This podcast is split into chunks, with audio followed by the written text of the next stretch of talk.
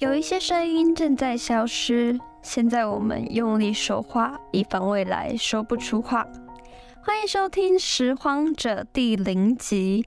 从广播到 Podcast，从传统媒体到新媒体，这座城市不断地在汰旧换新，而我一直都是老旧的样式。是的，Old Timer，其中一个意思是旧式的人，守旧的人。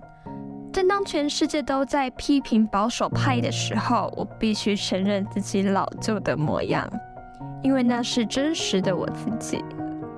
故事还有很多种可能性，议题还有很多种讨论空间。